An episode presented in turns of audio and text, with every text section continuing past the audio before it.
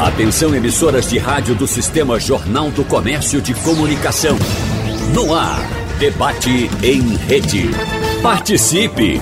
Rádio Jornal na internet. www.radiojornal.com.br Faltam somente cinco dias para o primeiro turno das eleições gerais e as atenções se voltam cada vez mais para cada resultado de pesquisa que é divulgado. E olhe que esta semana teremos pesquisas todos os dias, eu diria até com intervalo de poucas horas de, de, de uma para outra. Né? Então as expectativas dos eleitores, claro, sobre os posicionamentos dos candidatos ficam ainda maiores nos últimos dias de campanha e também de debates nos veículos de comunicação. Então, agora, no debate da Supermanhã, nós vamos mais uma vez conversar com os professores Adriano Oliveira, Rodolfo Marques e Maurício Garcia sobre os últimos momentos da votação antes desse primeiro turno, esses dados que são divulgados e as movimentações dos candidatos tentando salvar suas próprias peles nesses últimos momentos de campanha antes do primeiro turno.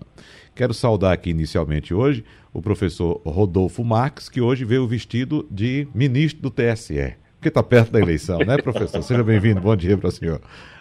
Ô, Wagner, sempre é. uma honra, né? Eu falei, não, é o nosso último encontro antes das eleições e aí, com, sempre é, dialogando com três homens muito inteligentes e elegantes, eu falei, não, hoje eu vou, vou de passeio completo, né? Uma é. grande honra falando aqui diretamente de Belém do Pará e muito ansioso aí pelo dia de domingo, que vai ser um dia importante para todos nós. Tá tudo tranquilo aí no Pará, professor Rodolfo Marques? Então, assim, é, é, a gente vive também, é, Wagner, a gente vive, na semana seguinte, uhum. vai ser o Círio de Nazaré, né, que é a nossa grande festa católica, uma maior festa católica do mundo, né, a maior procissão católica em um dia no mundo. Então, o Pará meio que já vive muito, né, principalmente a comunidade católica vive já esse momento. E a eleição, sim, né, tá todo mundo mobilizado, é, é, eu trabalho também como mesário voluntário, né, então participei de vários treinamentos. O clima está muito tranquilo, até porque a eleição, principalmente a eleição majoritária, aqui para o governo do estado, lá já está basicamente encaminhada e definida. Então, uhum a gente vive um cenário de tranquilidade. Claro, reta final de campanha, muitos comícios. Ontem tivemos dois enormes comícios aqui em Belém, mas a gente vive um cenário de tranquilidade, o que não é muito comum, mas é uhum. a característica desse momento aqui. Professor Adriano Oliveira, seja bem-vindo também. Bom dia para o senhor. E esse cenário de tranquilidade me parece que se faz presente aqui em Pernambuco também, apesar de termos uma eleição bastante disputada, como jamais vimos, né?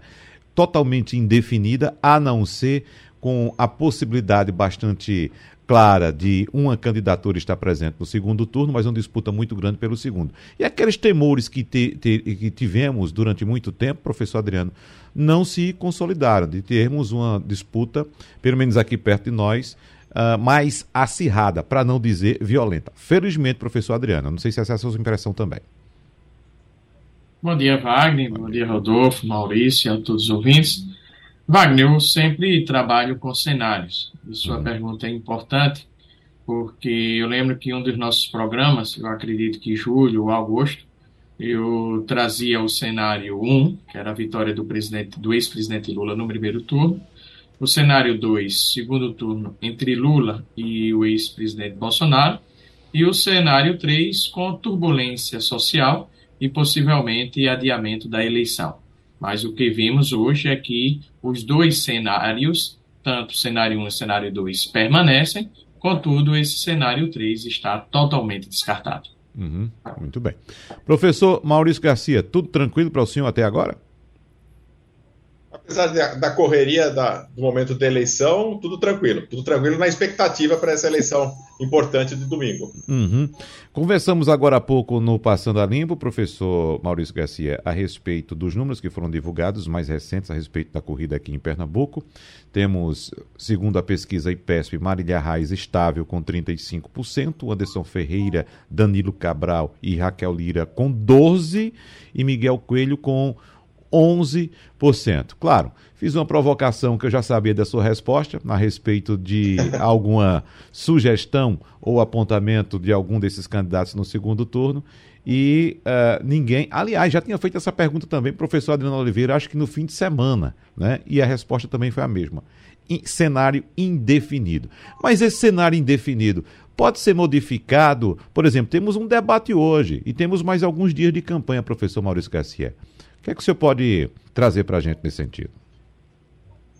Sim, pode ser modificado, não, não tenha dúvidas, e a gente tem, tem já visto na nossa história, não só aqui em Pernambuco, mas em outros estados, que às vezes um, um, um ato, um deslize, alguma coisa muito que pode até parecer ser boba, pode comprometer uma candidatura sim. A gente tem um exemplo claro que a gente tem visto agora, acompanhado, tenho certeza absoluta que tanto Adriano quanto Rodolfo têm acompanhado isso no, na situação do cenário na Bahia, né, onde a gente tinha um candidato absolutamente líder das pesquisas, com expectativa de ganhar no primeiro turno, uma eleição absolutamente, em tese, tranquila, a coisa está virando por uma série de fatores, não é só um, mas a, a declaração infeliz que ele fez foi de fato a faísca para a aceleração de uma mudança. Então, isso pode ocorrer ainda, a gente está na eleição, hoje tem debate, é, teremos mais um outro debate, então esse tipo de coisa pode, de fato, tudo depende de como isso é depois trabalhado pelas comunicações de, de, do jogo, né, dos uhum. opositores e do próprio candidato que eventualmente possa dar algum deslize ou fazer uma declaração, uma promessa muito, muito fora da,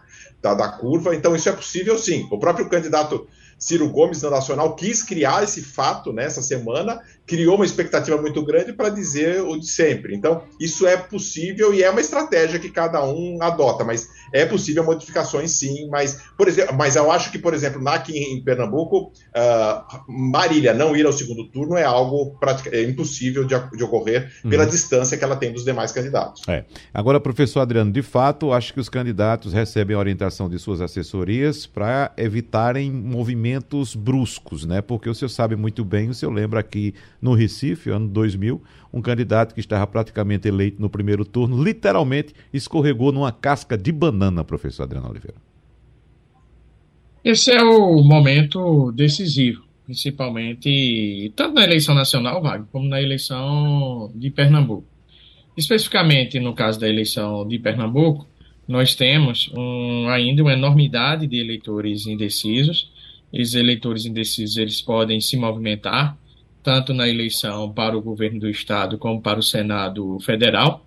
Mas como eu gosto de verificar o, o, as estratégias do candidato e também o desempenho dos candidatos, nós já podemos apontar possivelmente como é que estará esse segundo turno. É claro que não tem como é, é, é, Marília Reis não estar no segundo turno. É claro que é remoto, é remoto, repito, é remoto mas não seria surpresa se, a, se essa eleição findasse no primeiro turno, é, apesar de ser remoto. E vejo que Miguel Coelho, é, pelo seu desempenho nas, no, em toda a campanha e principalmente nos últimos é, dias, tem chances de estar no segundo turno.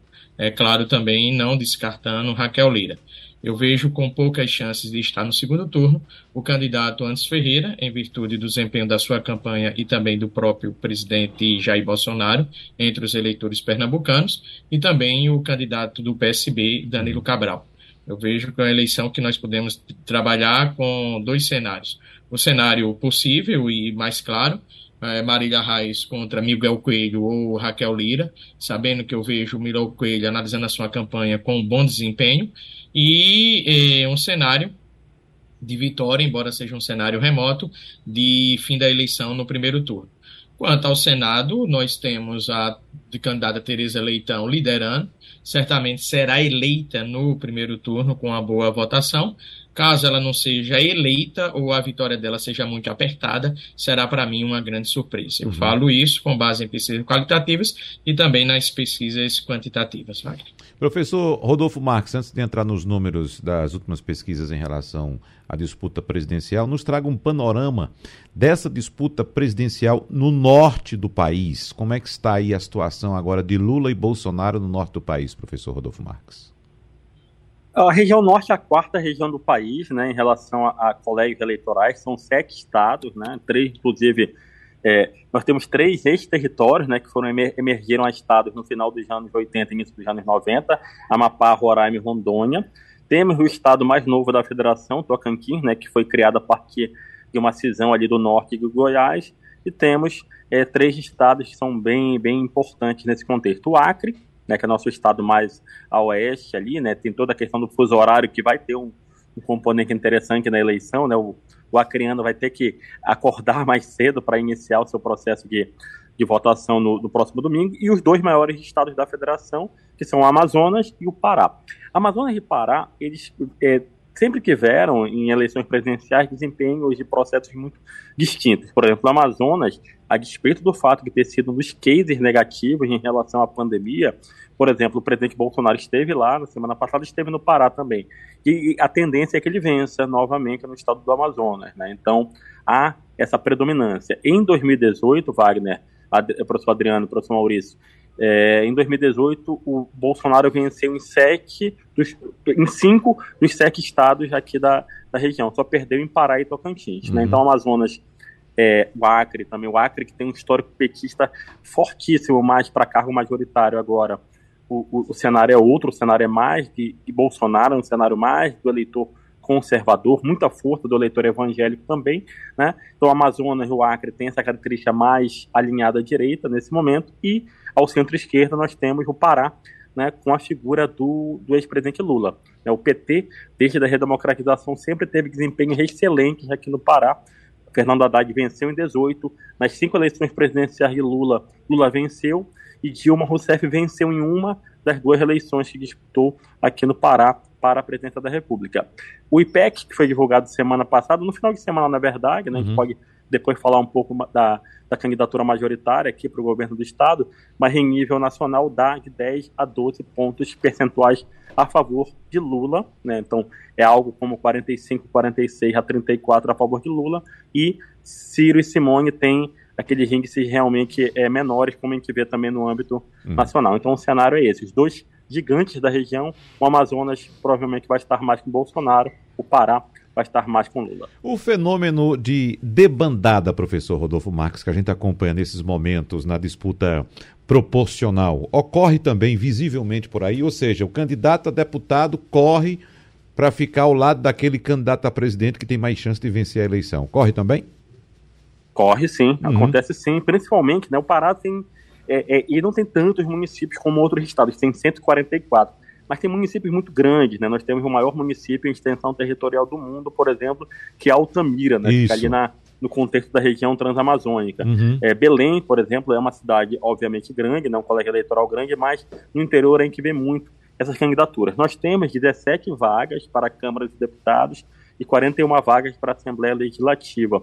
Né? E você já vê esse movimento. Um, um alinhamento muito forte ao atual governador e candidato à reeleição, né, que é o Helder Barbalho, que tem no seu mesmo partido um candidato presidencial, que é Simone Tebet, que mais informalmente apoia Lula, e você tem também em nível nacional, com a predominância do Lula e com a força do PT aqui no Estado, muitos é, deputados ou candidatos a deputados colocando, não nos seus materiais, porque existem algumas restrições em relação a isso, mas nos seus discursos, nas suas campanhas informais, em especial na rede social, tem muita gente aí é, se agarrando na candidatura presidencial do Lula, que aqui é a candidatura mais forte. Esse movimento proporcional aqui em Pernambuco, professor Adriano Oliveira, Uh, acho que não tivemos nenhuma novidade até agora, né? Porque os índices do ex-presidente Lula aqui em Pernambuco, em Pernambuco e no Nordeste ele ficaram na casa dos 60%. Então, o candidato a deputado federal, uh, certamente, desde o começo da disputa ou da propaganda oficial, sempre se posicionou do lado do presidente Lula para não perder votos, né, professor Adriano? Vale, eu considero que tivemos novidades, sim. Veja que era compreensível o desempenho da candidata Marília Reis, por ela ter já disputado várias eleições, por ela eh, contaminar positivamente parcela da, do eleitorado pernambucano. Então era previsível.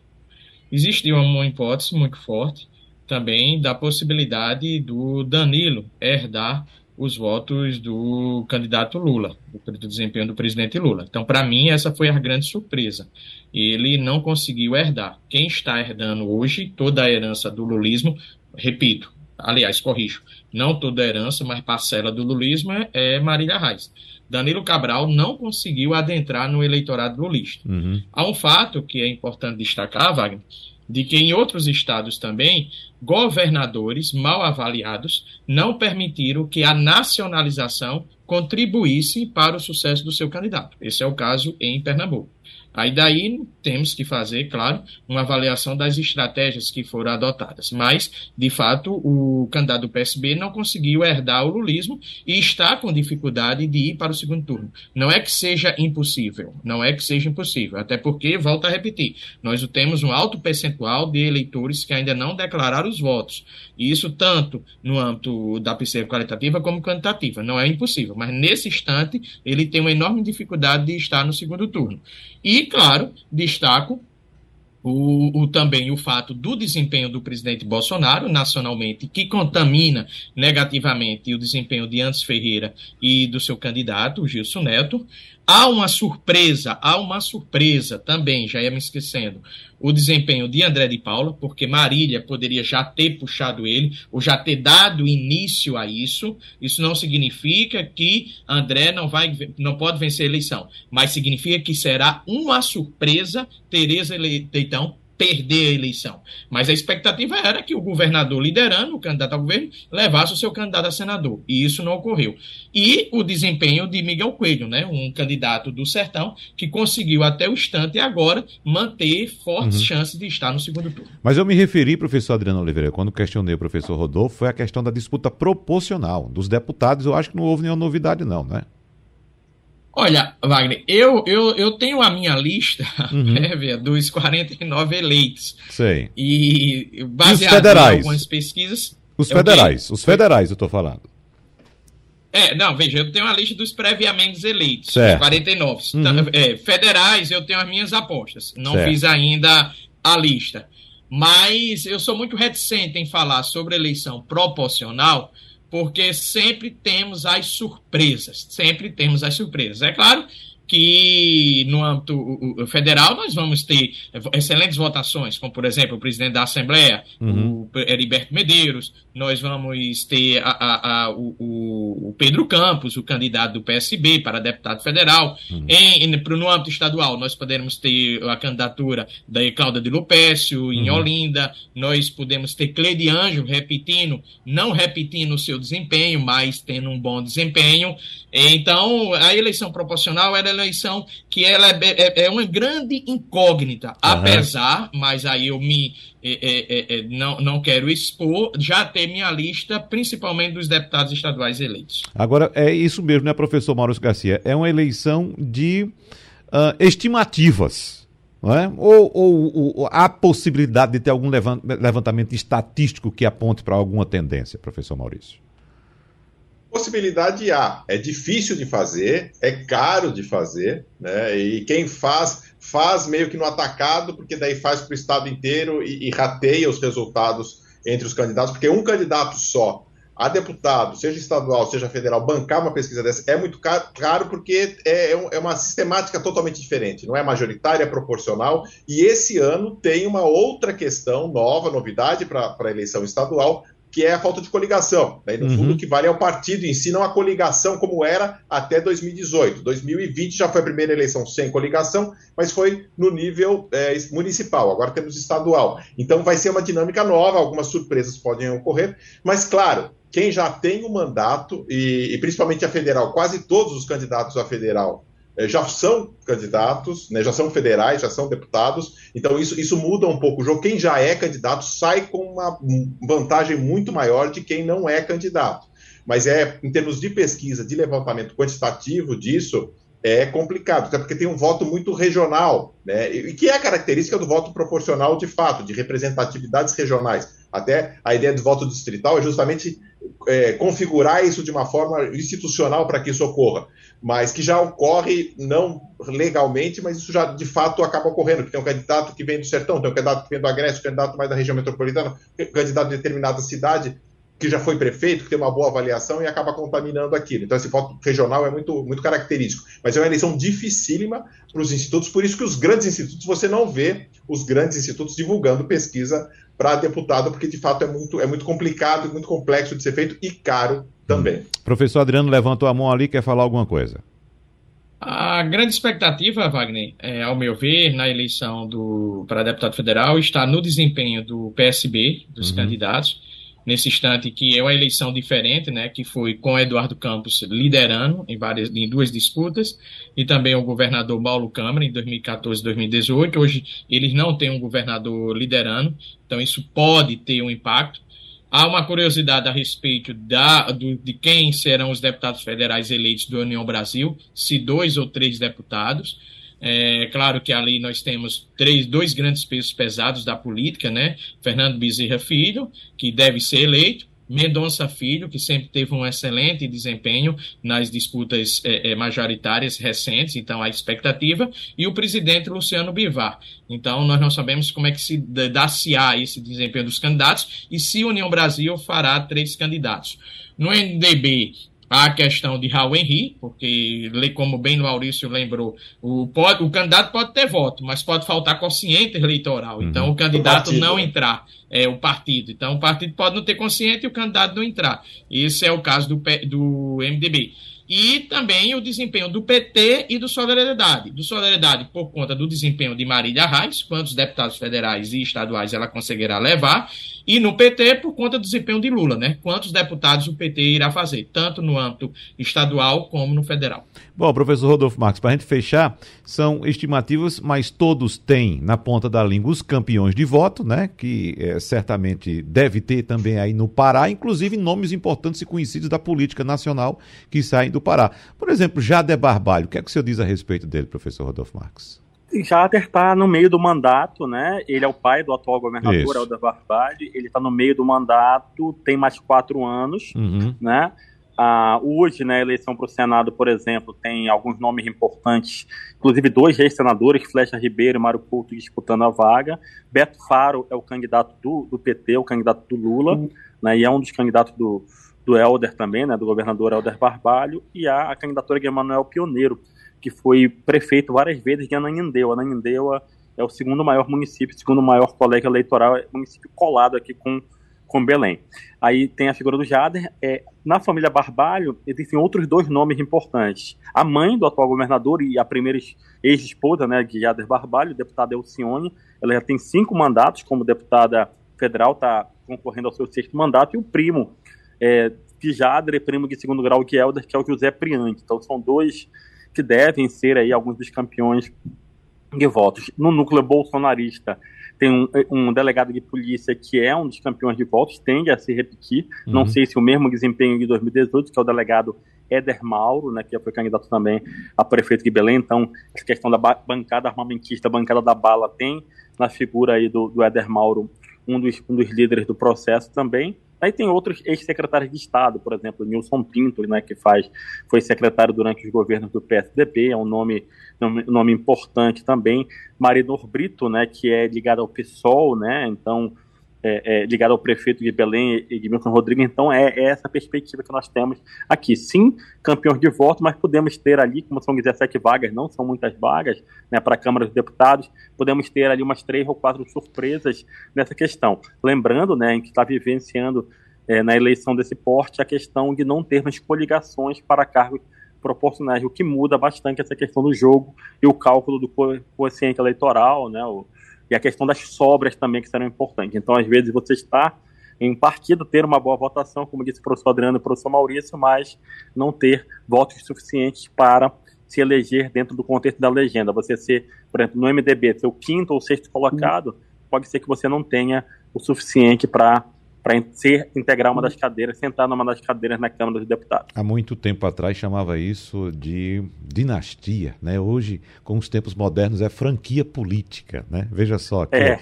esposa, ex-esposa, é. quantas ex-esposas tiver, é uma festa, né? Franquia política é a realidade do Brasil hoje em praticamente todos os estados, né? Cada estado tem sua franquia política. Vamos dar uma passada aqui nos números que foram divulgados ontem pelo Instituto IPEC a respeito da corrida presidencial. É bom a gente sempre enfatizar que os números não mudaram muito em relação aos que a gente já vinha avaliando desde o início desse nosso encontro aqui, não é isso, professores? E os senhores sempre enfatizando: não há espaço para a terceira via, a eleição deve ser disputada entre Lula e Bolsonaro, e de fato é isso que estamos acompanhando. Então, vale a pena a gente enfatizar esse dado. Então, números de ontem: uh, Lula aparece na pesquisa na estimulada, melhor dizendo, com 48% e Bolsonaro com 31%. Lula oscilou um ponto positivamente Bolsonaro mantém a estabilidade desde o dia 5 de setembro. 31% é uma linha reta. Lembrando que em 15 de agosto ele tinha 32%, ou seja, não há praticamente nenhuma movimentação, nem oscilação. Lula foi de 15 de agosto até 26 de setembro, que foi a pesquisa divulgada ontem, de 44 para 48. Então cresceu 4 pontos percentuais. E a gente vê, observando os extratos da pesquisa, que Lula tem forte aderência entre pobres, mulheres e negros. E esses, em contrapartida, são os calos do presidente que concorre à reeleição Jair Bolsonaro. Pobres, mulheres e negros, e claro, temos também diferenças por região. Lula lidera com muita folga no Nordeste, embora Bolsonaro tenha oscilado, acho que um ponto positivamente, e Lula conseguiu abrir também uma distância muito boa no Sudeste do país. Então, Uh, dados que os senhores gostariam de analisar, pontos que os senhores gostariam de enfatizar, começando pelo professor Maurício Garcia.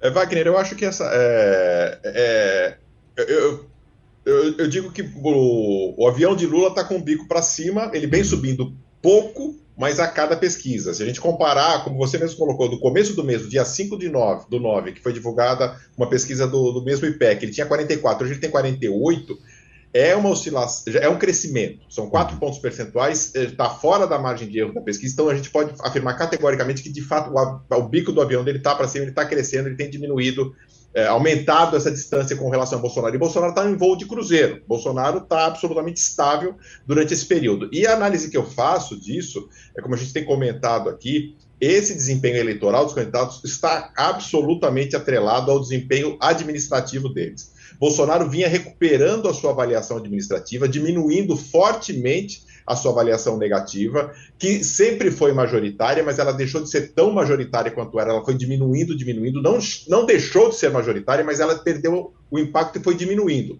A partir do momento em que Bolsonaro deixa de ser presidente, administrador, gestor do país e passa a ser candidato, ele retrai os seus votos. E o último ato de Bolsonaro na, no imaginário, assim como sempre ressalta o professor Adriano, dessa, nas pesquisas qualitativas, o grande ato de defesa de Bolsonaro como administrador foi a defesa que ele fez pela redução do preço da gasolina.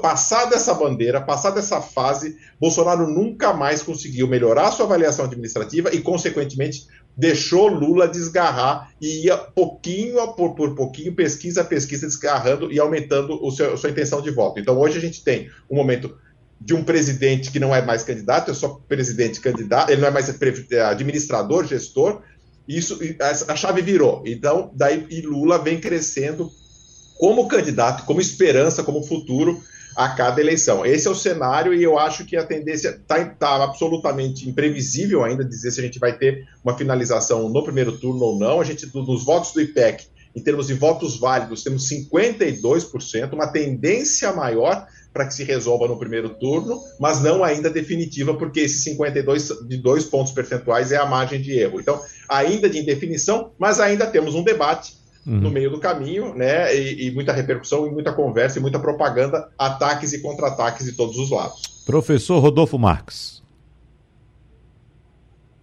Eu vejo de uma maneira muito parecida é, com o professor Maurício Garcia, eu acrescentaria apenas alguns, alguns tópicos o, o, grande ponto de resiliência ainda do presidente Bolsonaro, do candidato, como diz, muito mais candidato do que presidente, o, o, o, atual presidente da República, Jair Bolsonaro, está no público evangélico, né? Uhum. E também em parte da classe média, que foi, de certa forma, mais beneficiada por essa questão da, da diminuição do preço dos combustíveis, né? Nós tivemos, é importante lembrar, nós tivemos um crescimento muito elevado, né, do, do preço dos combustíveis, e o preço de hoje, ele é similar ao que nós tínhamos antes da crise, né? Então, pelo menos aqui em Belém, o litro da gasolina está entre R$ 4,80 e R$ reais, né? Então, mais ou menos, não sei os valores como estão em Pernambuco. Então, isso atinge, de certa forma, a classe média, né? Que é um extrato ali entre dois ou cinco salários mínimos, de acordo com a leitura que se faz.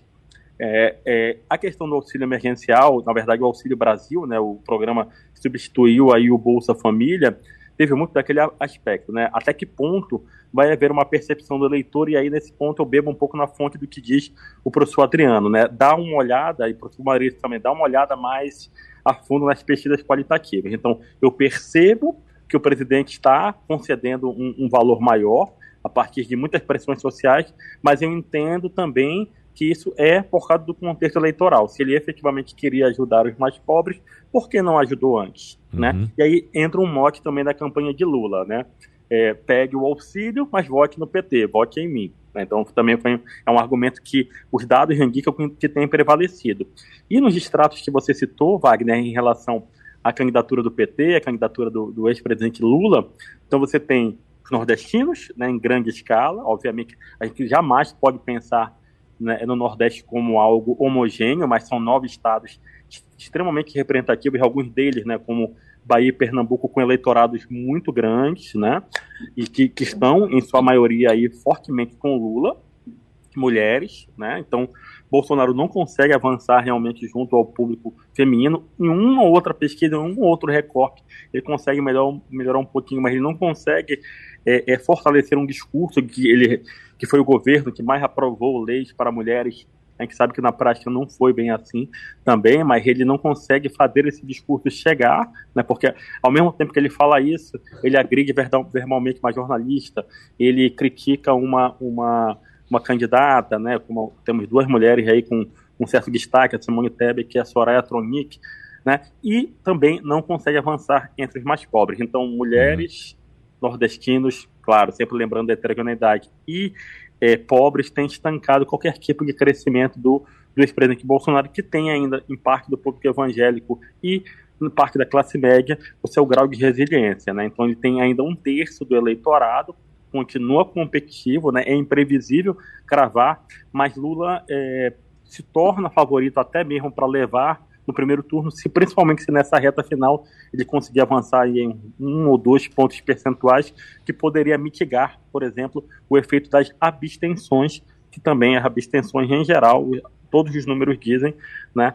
Em geral, as abstenções elas são mais comuns entre as pessoas menos escolarizadas e as pessoas mais pobres. Professor Adriano Oliveira, dando também aqui uma detalhada no, no nas rendas, do, uh, no eleitorado por renda, na renda familiar até um salário mínimo, ou seja, entre aqueles mais pobres, o presidente Lula está líder disparado, tem 57% contra 23% de Jair Bolsonaro. Entre um e dois salários mínimos, o presidente Lula também lidera com folga, com 53% contra 29% de Bolsonaro. Já no extrato do, digamos, da classe média mesmo, coração da classe média, de 2 a 5 salários mínimos, quando a gente observa o gráfico, o gráfico é um zigue-zague. Eles ficam se alternando na liderança, com a última pesquisa colocando Jair Bolsonaro numericamente à frente, mas em empate técnico, 40 a 37. Jair Bolsonaro 40 e 37. E Jair Bolsonaro ganha com relativa folga, também não estava muito, uma folga muito grande, entre os mais ricos, acima de 5 salários mínimos. Ele tem 44 e Bolsonaro tem 38. E mesmo assim, em um gráfico de queda de 3 pontos percentuais em relação à última pesquisa. Isso quer dizer, professor Adriano, que a benesse que poderia uh, uh, ser causada pela diminuição do preço da gasolina, como o professor Rodolfo Marcos citou agora há pouco, pode não ter chegado como o presidente Jair Bolsonaro esperava para a campanha dele? Wagner, isso quer dizer que o que o presidente Bolsonaro tinha para fazer fez quase tudo. Por que quase tudo? Porque ele não mudou seu estilo. Se ele tivesse caminhado para ser um candidato de centro, certamente ele hoje poderia estar numa posição melhor e nós estaríamos discutindo o fim da eleição no segundo turno e não no primeiro turno. Então, o estilo do, do presidente Bolsonaro o comprometeu fortemente e que, para mim, é um erro estratégico pois ele seguiu e continua seguindo para falar para uma minoria do eleitorado. Ele não consegue falar para uma grande parcela do eleitorado e, como nós costumamos dizer, ele fala para a sua boca. Porque ele fez quase tudo. Ele reduziu o preço dos combustíveis através da atitude da redução do ICMS, fez. A gasolina hoje reduziu, os combustíveis foram reduzidos. Inclusive, um pouco, mas foi reduzido o gás. Ele aumentou o auxílio emergencial, aumentou. Isso ele fez. Só que tem um dado, eu não sei se é na pesquisa Quest Brasil ou é na pesquisa do IPESP, Maurício e Rodolfo pode me corrigir, tem um dado que pergunta, o da FCB Brasil, se essas medidas que o presidente tem, tomou era para benefício da população ou por puro interesse eleitoral. E 60% a 63%, Wagner, afirma que tomou em virtude da campanha eleitoral, ou seja, em virtude de ter interesse eleitoral. Então, isso já deixa muito claro, muito claro, que essas estratégias não surtiram efeito no eleitor. E faltam quatro dias para o dia da eleição. Segundo, ele tinha que atacar e associar fortemente o presidente Lula à corrupção. Não surtiu efeito. A rejeição do presidente Bolsonaro aumentou, basta ver o gráfico do IPEC. A do ex-presidente Lula variou positivamente, mas não conseguiu ultrapassar os 40% que comprometeria a sua candidatura. Conclusão. Aí daí, antes da conclusão, me permita, o, o ex-presidente Lula está voando, como o Maurício bem colocou, com o bico para cima no avião. Então, se antes, há duas semanas atrás, nós estávamos aqui e nós tínhamos visto uma variação mínima, lenta, mas uma variação positiva do presidente Bolsonaro, desde a semana passada estamos observando o contrário às vésperas da eleição. Conclusão, Wagner. O ex-presidente Lula adquire hoje alta probabilidade de vencer a eleição no primeiro turno. Uhum. Trazer mais alguns dados aqui e para a gente fazer mais uma rodada bem rapidinho para fechar esse bloco. Na, na a pesquisa por região Nordeste disparado com Lula, Lula 62, Bolsonaro 23, embora Bolsonaro tenha crescido, 5 uh, pontos percentuais em relação à pesquisa do, do, último dia 19, ele foi de 18 para 23, mas a distância é muito grande, 62 a 23. No norte centro-oeste, a região do professor Rodolfo Marques agora. Lula passou à frente, tem 42%. É bom lembrar que em 5 de setembro Bolsonaro estava à frente. Agora Bolsonaro tem 42 e, aliás, Lula tem 42 e Bolsonaro 36. No sudeste, Lula aumentou a vantagem. Era 43, foi para 45. Bolsonaro tinha 32, foi para 33 agora. E no Sul é interessante, porque os dois candidatos caíram no Sul. Os dois candidatos, por exemplo, em 12 de setembro, é, Bolsonaro tinha 41, agora aparece com 38. Bolsonaro, é, Lula tinha 36, agora aparece com 35. E o que acontece no Sul? Um crescimento da candidatura de Simone Tebet. Então, na região sul do Brasil, Simone Tebet crescendo e provavelmente tirando pontos de Lula e, e Bolsonaro. Mas, para a gente fechar, estamos caminhando de fato. Rapidinho, por favor, só para fechar esse bloco. Professor Maurício Garcia, começando pelo senhor. a probabilidade maior hoje é de uma definição no primeiro turno ou ainda é cedo para dizer isso? Hoje, hoje, hoje, pelos números dessa, dessa pesquisa IPEC, a qual confio, é, é, eu, é, pelo 52, a probabilidade maior é que se termine no primeiro turno. Uhum. Hoje, antes do debate. A gente vai ter um debate ainda. Então, é, é, é prudente, mas é, em termos de, de, probabilidade, acho que 60 a 40 de chance de acabar no primeiro turno do que ter um segundo turno. 60 para acabar no primeiro, 40 uhum. de ter, ter segundo turno. Qual é a sua perspectiva, professor Rodolfo Marques? Eu penso bem, bem, parecido com o professor Maurício, né? Eu acredito que sim, em termos de números mesmo, né? O, o índice percentuais, acho que Lula precisaria ter ali nas vésperas da eleição 54% dos votos válidos, porque daria alguma garantia, 54, 55, né? Daria uma garantia em relação à questão das abstenções. Mas eu, eu, eu apostaria que sim, pelas curvas, né? Desse momento, e a gente vai ter quest quarta-feira, amanhã e quinta-feira vamos ter é, Datafolha, temos o, o, último debate também né, da TV Globo. É, podem ser esses fatores finais aí, mas eu acredito que sim. Considerando as tendências, hoje está mais próximo de a gente ter a resolução no próximo domingo. Fique à vontade, professor Adriano Oliveira, mas só me ocorreu uma questão aqui, uma dúvidazinha. Existe a possibilidade de algum desses candidatos que não estão disputando uh, a, a eleição para o segundo turno, no caso, fora de Jair Bolsonaro e Lula, de por acaso empurrar essa eleição para o segundo turno, eu trouxe agora o dado do Sul de Simone Tebet crescendo. Ela foi de 3 para 5 para 7. Ou não, a consolidação é tão grande desses dois atores principais que a eleição ou se resolve no primeiro turno já, ou de fato os dois irão para o segundo turno. Wagner, para responder a sua pergunta, o que favorece a eleição de Lula vencer no primeiro turno? Primeiro, ele está na reta final em constante, apesar de pouco, crescimento. mas um crescimento que lhe garanta a vitória no primeiro turno. Segundo, estabilidade da rejeição do presidente Bolsonaro, muito maior do que a do ex-presidente Lula, e estabilização da sua intenção de voto.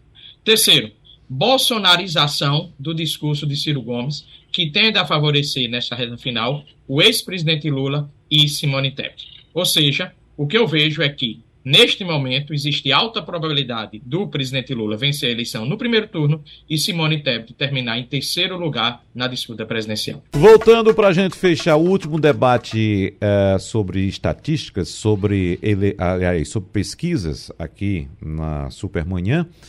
Uh, faltam somente quatro minutos para a gente fechar. Eu tenho um minuto e um pouquinho para cada um dos professores para a gente abordar algum ponto que não foi abordado ainda nesse debate de hoje. Então, eu queria que vocês fizessem um resumo, uma previsão também do que pode acontecer nos próximos dias e, quem sabe, até alguma dica, alguma orientação para os candidatos. Vamos começando pelo professor Rodolfo Marques. Eu acredito, Wagner, é, que o grande desafio é a gente ter né, uma sensação de, de tranquilidade até domingo, né, para que o processo possa acontecer. A gente tem acompanhado toda essa questão em torno das urnas eletrônicas, né? É um processo seguro, é um processo tranquilo, né?